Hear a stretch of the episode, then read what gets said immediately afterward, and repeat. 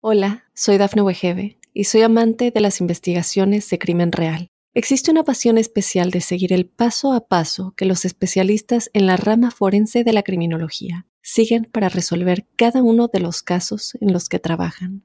Si tú, como yo, eres una de las personas que encuentran fascinante escuchar este tipo de investigaciones, te invito a escuchar el podcast Trazos Criminales con la experta en perfilación criminal, Laura Quiñones Orquiza, en tu plataforma de audio favorita. Mitos y leyendas de nuestra América. ¿Me acompañan? Soy Jenny de Bernardo.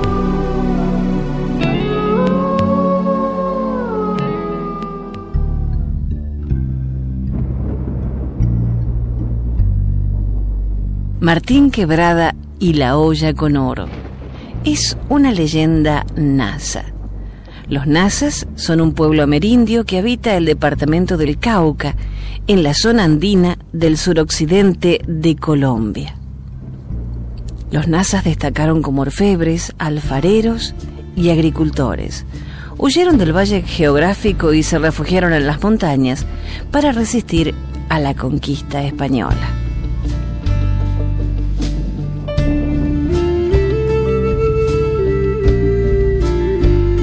Decían los antiguos que era malo adueñarse de los entierros sagrados de los Nasa. Jamás debemos hacer como Martín Quebrada, que por atrevido los espíritus los castigaron con la muerte.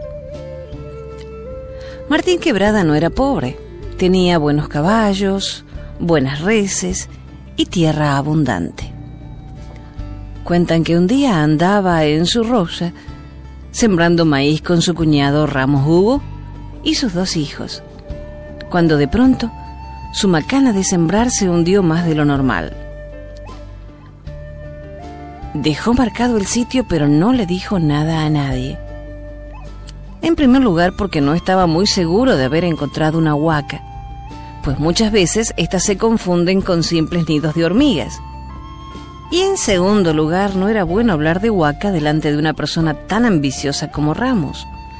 Tales fueron sus pensamientos.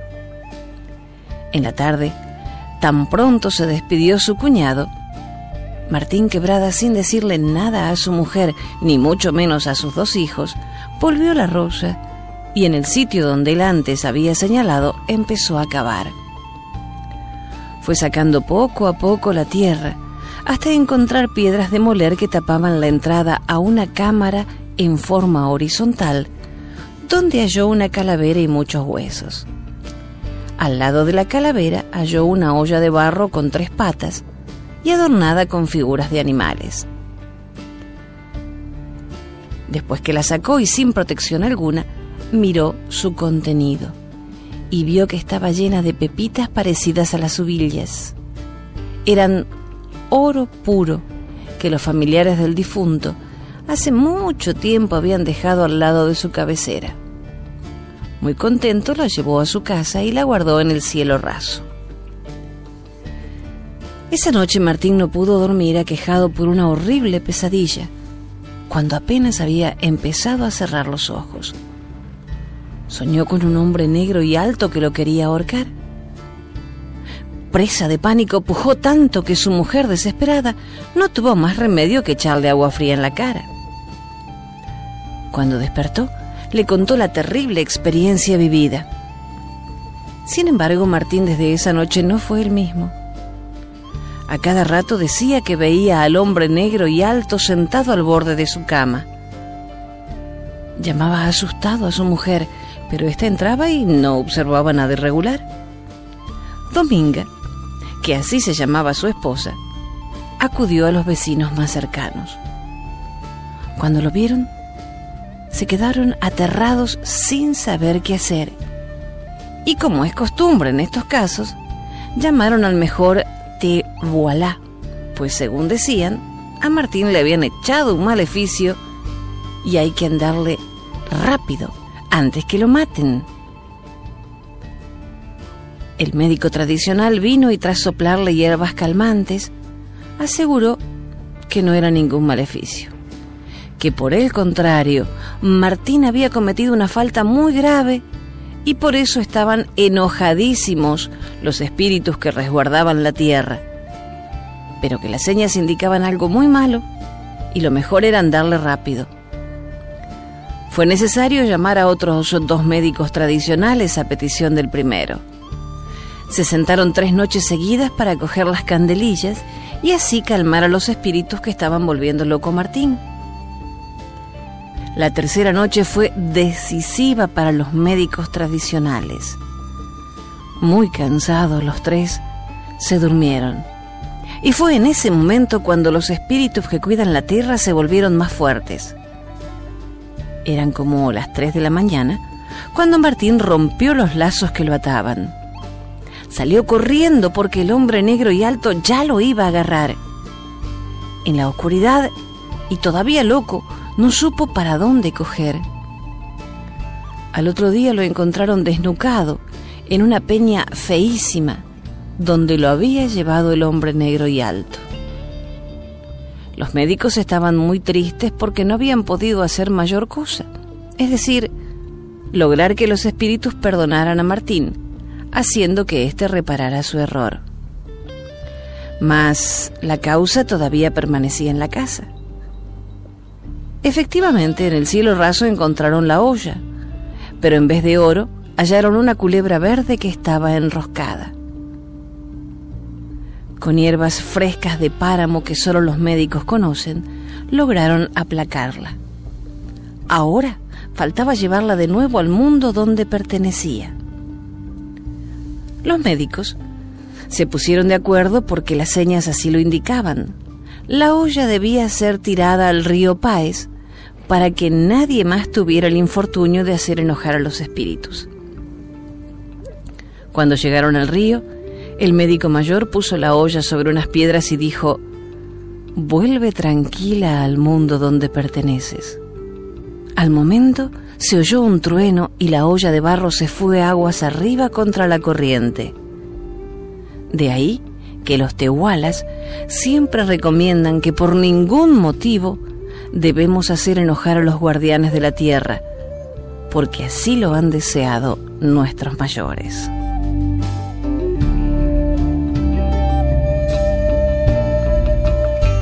Esta leyenda NASA fue recogida por el licenciado Omar Antonio Rochapete.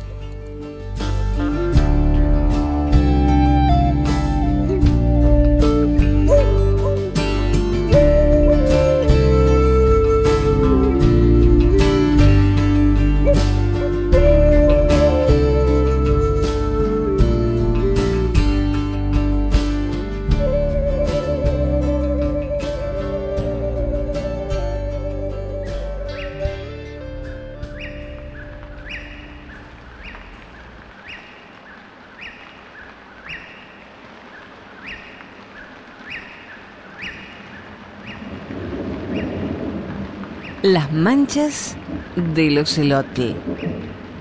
Una leyenda mexica.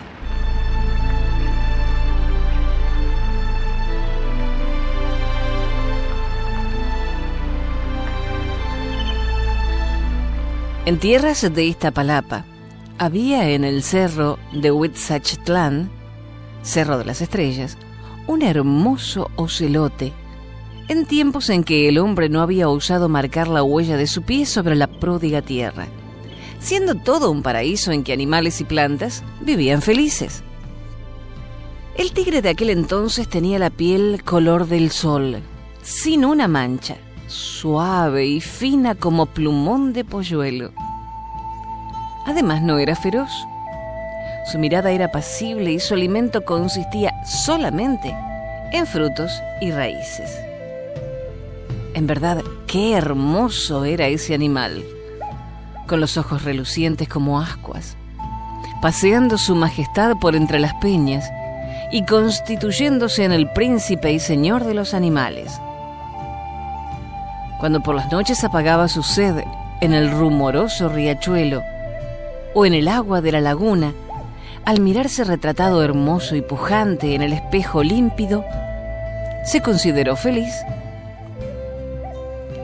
no pocas veces en su mansedumbre se tendía bajo los árboles, recreándose ante el esplendor del lago que parecía una lágrima de los cielos, o se asombraba de los rumores del bosque.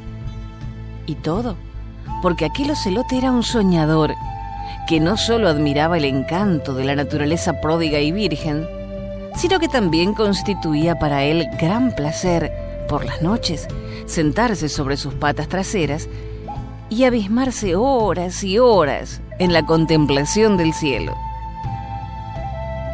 Tal vez, por su condición de soñador, conocía a todos los habitantes del mundo azul. Así, amaba intensamente a la señora Metzli, la luna, a Citlapul, la estrella Venus, a la Citlapoca, estrella humeante. Nadie como él en saber distinguir a Manal Witzli, el perforador del fuego, Orión, a la Tianquitzli, mercado, a las siete cabritillas. También sabía distinguir al Xonequili, zigzag de estrellas, Can Mayor, a la Nauxihuitl, Cruz del Sur, a la Ixbapapalotl, Blanca Mariposa, la Osa, y a Texcatliproca, espejo que humea, la Osa Menor. Mas, una noche, en la que quietamente se extasiaba ante la belleza del cielo, descubrió algo desconocido que le sorprendió. Era una bella estrella que lucía una cauda brillante y larga y que nunca había cruzado el cielo que él también conocía. El ocelote por varias noches la observó. Allí estaba ella, la intrusa, osando pisar con altivez los caminos azules, luciendo un porte que parecía de gran señora. Al ocelote no dejó de molestarle tal actitud él solo conocía a una gran señora, la señora del cielo llamada Metzli. Y aquella otra osaba querer opacar la belleza de la reina del cielo, a pesar de que era fatua y orgullosa, carente de la bondad y hermosura de la señora Luna. Una noche, que sorprendió a la intrusa peinando su larga cabellera, escuchó la voz de Citlapul que le decía, Hermano, a ti que entiendes nuestro lenguaje, quiero decirte que no te asombres de que la intrusa esté muy a gusto en nuestro mundo. Es una orgullosa y coqueta forastera que no tardará en alejarse de nuestro reino. Pero el tigre creyó su deber aborrecer a la intrusa, por lo que una noche alzando la cabeza hacia el cielo para mirar bien a la forastera le gritó, Escucha, intrusa, Quiero que sepas que yo amo a la señora Metzli y admiro a todas sus hijas, las citan. Quiero que sepas que desde que nací las he visto clavetear de luz el manto azul del cielo. Dime, ¿tú qué haces allí? La Citlalpoca detuvo su paso sideral y terriblemente molesta le respondió, Dime, ¿quién eres tú para hablarme así? Privilegio de los dioses es contemplar mi hermosura y escucha bien, insignificante morador de los montes, no oses volver a dirigirme la palabra. Furioso le respondió el tigre, la señora Luna y sus hijas las estrellas son mis amigas, y todas las noches ellas conversan conmigo a pesar de mi insignificancia. Y quiero que sepas que porque las amo mucho, todas las noches les ofrendo mi admiración. Por ese amor que les tengo te pido, te exijo abandones su morada, dejando de pasear tu vanidad por los campos que solo le pertenecen a la señora Metzli. Pues debes saber, pobre ocelote, que así como soy hermosa, también soy maléfica. Mi aparición en el cielo pronostica la muerte de un príncipe, de un rey o de un guerrero. Y como si eso fuera poco, soy también mensajera del hambre y la guerra. Por eso debes darme tu respeto. El ocelote impávido oyó lo que aseguraba la estrella humeante y molesto por su maléfica presencia, sin importarle ser víctima de tan perversa estrella, le gritó, jamás te adoraré. Tú no eres la señora del cielo, tú solo eres una perversa intrusa. y dándole la espalda se dirigió a su cueva. El cometa parpadeó colérico y sin pensarlo mucho, arrojó las saetas de luz de su cauda sobre el tigre al tiempo que exclamaba, Insensato, yo soy Citlamina, la estrella que tira saetas. Un rugido de dolor se escuchó en el cerro de las estrellas y la piel tersa y suave, sin una mancha, color de sol del ocelote, quedó quemada en diversas partes. Por eso, desde entonces, el tigre tiene manchada de negro su piel.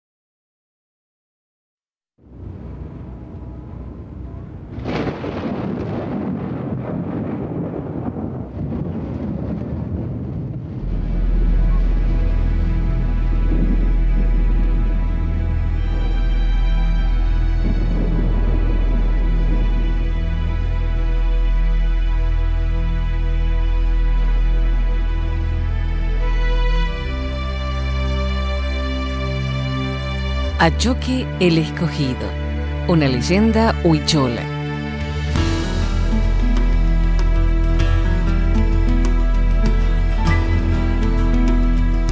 Escasas eran las lluvias a pesar de las rogativas que los hombres hacían a las diosas de las nubes orientales y occidentales.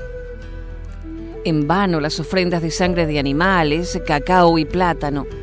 En vano los mensajeros enviados a los cuatro puntos cardinales con la misión de depositar en la morada de los dioses los tecomates votivos y las flechas y escudos. Los lamentos de la tribu se oían más allá de los mares. Solo Achoque, ajolote, inconmovible, decoraba pacientemente su jícara votiva. Una mañana que estaba más ocupado con su ofrenda, se acercó el viejo guardián del dios del fuego, quien le ordenó que fuera hasta la fuente de agua sagrada en la tierra de Júculi y allí le sería revelado un secreto. Achoque así lo hizo, y cuando estaba junto a la fuente sagrada se le apareció el dios del fuego quien le dijo, Tu pueblo está desesperado por la falta de lluvias, mas yo, que les quiero como a mis hijos, he decidido que tú, por mandato mío, les ayudes. Señor, contestó Achoque, soy tu más humilde siervo. Ordena que yo obedeceré. Mira, hijo, tienes que llevar tu bule de agua de esta fuente e ir hasta el mar en donde la arrojarás. Luego, tomarás agua del mar y con ella llenas tu bule y vienes a arrojarla a la fuente. Si tú lo ordenas, Así lo haré, respondió humilde Achoque. Así lo harás, hijo mío, porque el agua de la fuente en el mar estará a disgusto, y el agua del mar menos se sentirá bien en medio del agua de la fuente, y ambas desearán regresar a sus respectivos lugares de origen.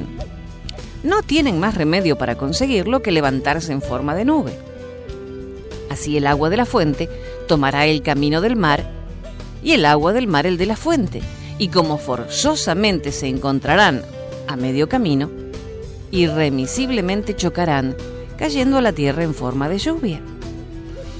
Achoque así lo hizo. Pero a pesar de sus esfuerzos de hombre bueno, no llovía. La tribu estaba desesperada y temía preparar sus tierras. Solo Achoque se había puesto a cortar los árboles donde sembraría. Durante varios días taló y taló un pedazo de bosque, y cuando la tierra estaba rasa, se propuso descansar tranquilo. Mas, ¿cuál no sería su sorpresa? al notar que los árboles derribados se habían levantado y ocupado su lugar. Achoque, sin creer lo que sus ojos veían, volvió a talar los árboles, pero al fin se cansó de tanto trabajo, pues bastaba una noche para que los árboles cortados volvieran a ocupar su lugar sin mostrar huellas del hacha. Achoque, desesperado, optó por suspender su trabajo solo que después de mucho pensar en el extraño suceso, decidió averiguar la causa de aquel misterio. Volvió a talar un pedazo de bosque y oculto tras una roca esperó. La luna apenas iba más allá del cenit cuando a mitad del claro del bosque la tierra empezó a resquebrajarse como atole reseco y por ella salió una viejecita con un bordón en la mano que respiraba afanosamente. ¿Quién sería? La anciana levantó su vara, apuntando al norte, al sur, al oriente y al occidente. Después descansó un segundo y volvió a señalar hacia arriba y hacia abajo y... ¡Oh milagro! Los árboles cortados se levantaron de la tierra, encaminándose a ocupar sus lugares correspondientes. Achoque, enfurecido por tal cosa, salió de su escondite y con ademán resuelto le dijo a la anciana, ¿Eres tú, abuela, la que has estado deshaciendo lo que yo hago? La anciana, mirándole fijamente, le respondió, Sí, hijo, soy yo. ¿Y quién eres tú para burlarte de mí? ¿Acaso no me reconoces? Nunca te he visto.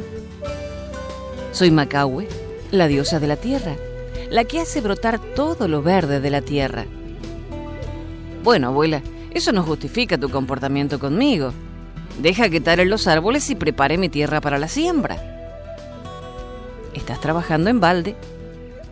No veo la razón. ¿Acaso no tengo derecho a un pedazo de tierra? Hijo, tú eres un buen adorador de Ikouri, peyote, y la diosa Hatsimasuika diosa del peyote, te está agradecida. Yo soy la abuela de ella, pues de mis entrañas brota el jículi y quiero hablarte. Abuela, ¿qué puedes decirle al comedor de semilla de guahue de alegría? Pues por eso, porque además de adorar al jículi y alimentarte con la semilla amarilla que pertenece al dios del fuego, eres mi muy querido hijo. Abuela, entonces habla, que te escucho. Hijo, quiero decirte que va a caer un gran diluvio antes de cinco días. Por eso las nubes esta vez no chocaron en el cielo. Vendrá pronto un viento muy fuerte que olerá a Chile y te causará tos. Por eso, hijo, para salvarte de esa hecatombe, te aconsejo hagas con el tronco de un salate una caja de tu tamaño y ponle una buena tapa. Cuando hayas obedecido mis órdenes, enciérrate dentro de la caja y guarda contigo estos granos de diferentes colores que te doy. Toma asimismo una perra prieta. Y la viejita, acabando de dar sus órdenes, desapareció. A los cinco días volvió la misteriosa anciana, y al ver que Achoque ya tenía lista la caja, le ordenó que entrara en ella con todas las cosas pedidas. Y al instante le puso la tapa y cubrió todas las aberturas con resina para sentarse sobre ella, llevando una guacamaya en el hombro. Aquella caja en la que iba encerrado a choque flotó sobre el agua cuatro largos años. El primer año bogó rumbo al sur, en segundo al norte, el tercero hacia el occidente, el cuarto al oriente. Ya al quinto fue levantada muy alto, pues el mundo estaba lleno de agua. Y fue hasta el sexto cuando empezó a descender y se detuvo sobre una montaña. Cuando Achoque notó que estaba inmóvil, levantó la tapa y se asombró de que todavía el mundo estaba lleno de agua. Pero la abuela que estaba sobre la caja le contestó, no te espantes, hijo, de verte tan solo y en medio de tanta agua. Pronto, las guacamayas y los loros abrirán con sus picos barrancas por las que correrá el agua. ¿Y quién ordenará a esas aguas que hagan el trabajo? Yo, la bisabuela. Y tal como lo dijo Nakahue, así fue. A su mandato, una gran cantidad de guacamayas y loros, salidos de quién sabe qué oculto lugar, empezaron con sus picos a trabajar. Y cuando el trabajo estaba muy adelantado, la vieja les ordenó separar a las aguas en cinco mares. Y ante los ojos azorados de Achoque fue apareciendo la tierra, y sobre la tierra hierbas y árboles. Y cuando el joven Huichol iba a darle las gracias a la diosa madre, ésta había desaparecido. Achoque no tardó en dejar la caja de su encierro y buscar una cueva en donde dejó a su perra negra. Después de encontrar un campo propicio para la siembra, al instante se dio a la tarea de sembrar las semillas de todos los colores que le diera la anciana Nakahue. Cuando crecieron las plantas, el joven quedó asombrado con su belleza. Pero desconociendo su utilidad, pensó en una broma de la abuela. Mas, una tarde, al volver a su cueva, encontró una faja muy bellamente labrada en que aparecían colibríes libando una flor. Y para su mayor sorpresa, junto a la faja se hallaba una jícara con flores y una talega bordada con águilas reales. Como él no tenía más compañera que la perra negra, azorado le dijo, Dime, compañera, ¿quién ha venido trayéndome estas cosas? ¿Acaso la bisabuela? Y curioseando en la talega, sacó de ella unos discos suaves y olorosos que ávidamente comió. Cuando hubo terminado con aquella rica vianda, satisfecho exclamó, esto es manjar de dioses. Pero, ¿quién me los ha traído? ¿Y tú, perra negra, no puedes hablarme? Por mucho tiempo. Todas las tardes que volvía del campo encontraba esas ruedas olorosas, suaves y calentitas, y junto a ellas la jícara con flores frescas. Intrigado por tal cosa, decidió averiguar el misterio, para lo cual se escondió tras de unos árboles cerca de la cueva y se puso a espiar. No tardó mucho en presenciar cómo su perra negra se quitaba la piel y la colgaba afuera de la cueva, convirtiéndose en una bella mujer vestida con camisa corta y túnica de manta primorosamente bordada. Además lucía en la cabeza una hermosa guirnalda de flores. Aquella mujer no tardó en preparar una lumbre en donde puso una olla a hervir.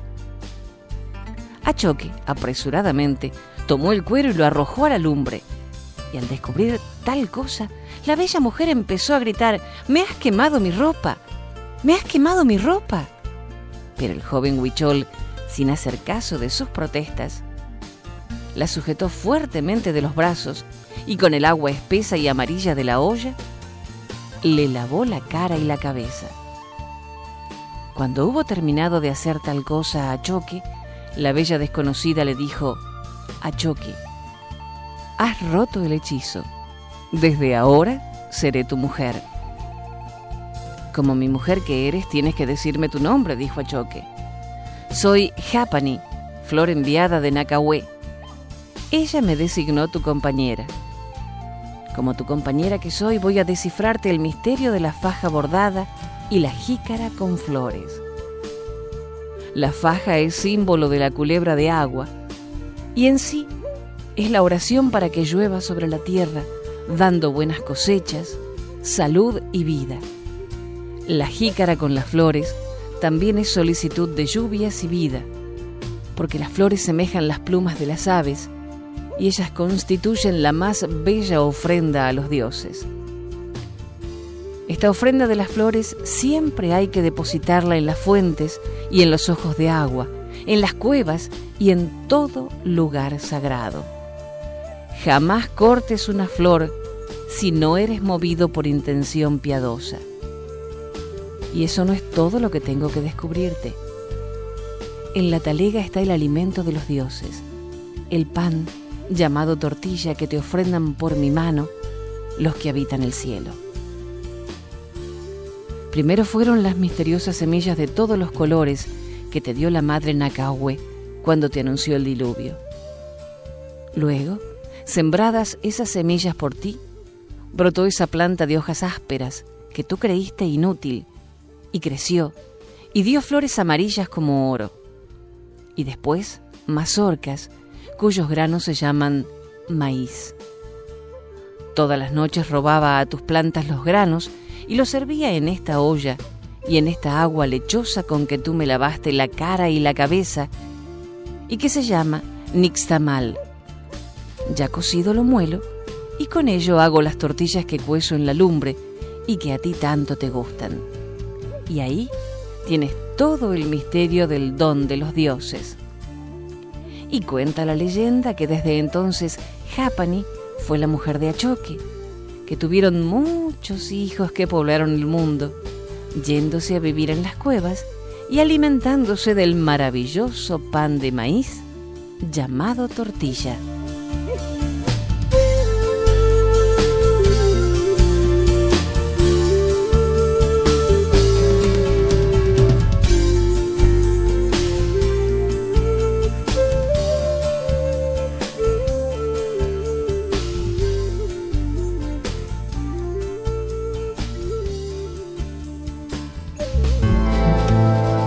El próximo relato. Soy Jenny de Bernardo.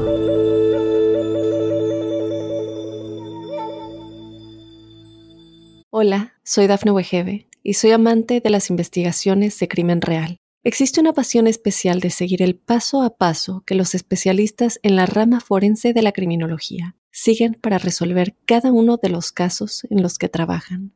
Si tú, como yo, ¿Eres una de las personas que encuentran fascinante escuchar este tipo de investigaciones? Te invito a escuchar el podcast Trazos Criminales con la experta en perfilación criminal, Laura Quiñones Orquiza, en tu plataforma de audio favorita.